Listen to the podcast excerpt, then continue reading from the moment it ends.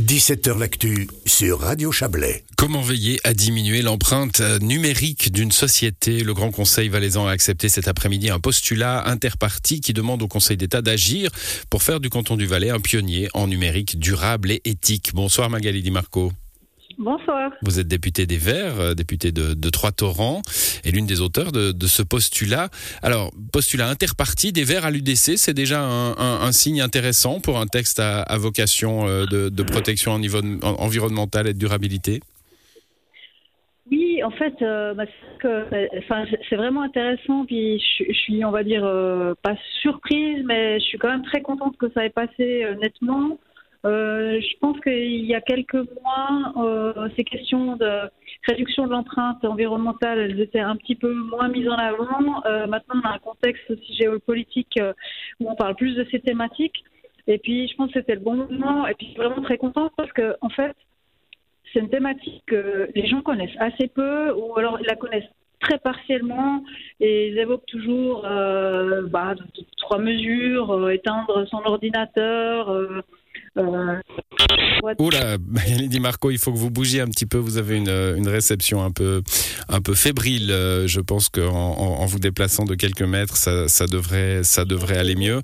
Euh, du coup, euh, ouais, vous dites, il hein, y, a, y, a, des mesures comme ça. On nous a tous dit, hein, il faut que la, la, petite lumière de la télé soit éteinte pendant la nuit. Euh, euh, mais ça va évidemment beaucoup plus loin que ça. L'empreinte carbone, on a maintenant, comme vous le dites, hein, les sujets sont, sont sur le, le devant de la scène, donc on a bien compris ce que c'est. L'empreinte numérique, c'est quoi?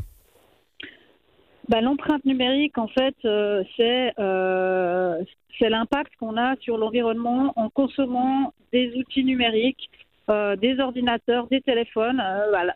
L'empreinte principale, ça vient des appareils, la fabrication des appareils. On a tous en moyenne environ 8 appareils électroniques, plus ceux du travail. Et puis, par exemple, un ordinateur il a besoin de l'extraction de 800 kg de matière, donc c'est énorme, les gens ne se rendent pas compte. Il y a aussi euh, l'extraction des terres rares, on a besoin de beaucoup d'eau.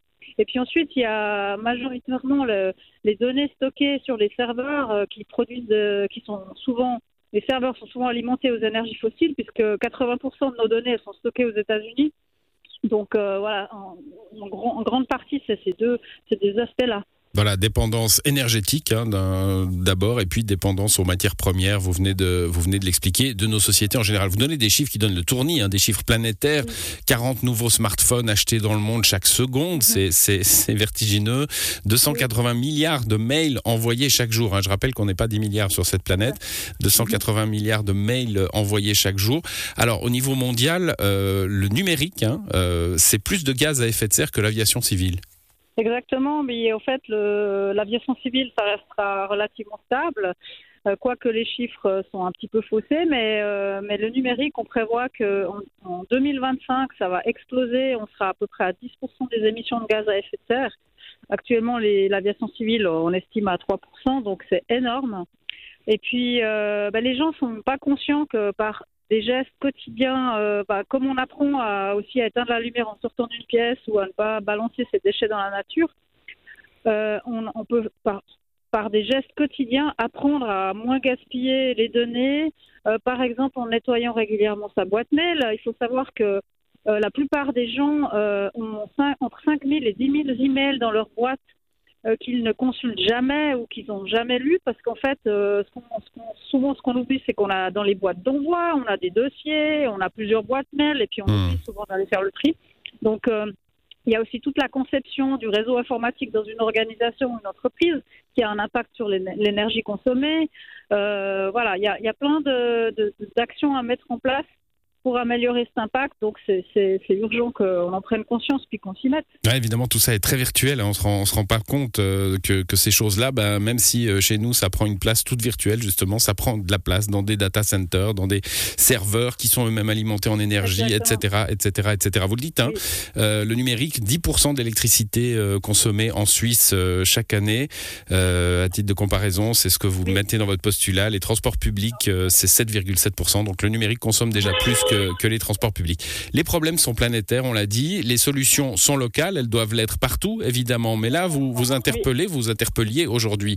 Ça a été accepté par le Grand Conseil, le Conseil d'État euh, avec ce postulat. Qu'est-ce que vous lui demandez? Alors, on lui demande de mettre en place, parce qu'évidemment, il faut arriver avec des, des, propositions concrètes, on lui demande de mettre en place dans son administration cantonale une charte du numérique responsable pour ses collaborateurs.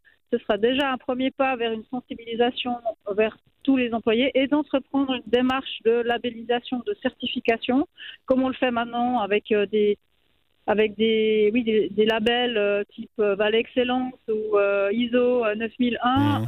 il y a aussi des labels pour le numérique responsable et ça permettra, bah voilà, ils vont, ils vont, ils vont mettre, enfin, si, si, le Conseil d'État l'accepte, évidemment, ils vont pouvoir mettre en place euh, des pratiques euh, responsables euh, voilà, dans, dans l'administration. Voilà, pratiques responsables dans l'administration qui ont une un, valeur d'exemple évidemment hein, pour le reste de la société. Voilà, ouais. une, une, politique de labellisation, ça pourrait être évidemment accessible aux entreprises hein, qui pourraient se, se labelliser, se, se, donner cette, cette vertu-là.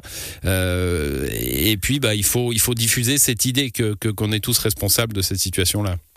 Exactement, oui. On, on, doit tous faire l'effort euh, maintenant de, voilà, bah, de, de, de, de, moins, enfin, de moins consommer, mais de consommer, de consommer intelligemment, euh, de ne pas gaspiller surtout. Mmh, ben, ben, le postulat a été accepté par le Grand Conseil, donc on verra ce que le, le Conseil d'État, le gouvernement en fera. Merci d'être venu nous expliquer cela, Magalini Marco. Bonne soirée. Merci, avec plaisir. Au revoir.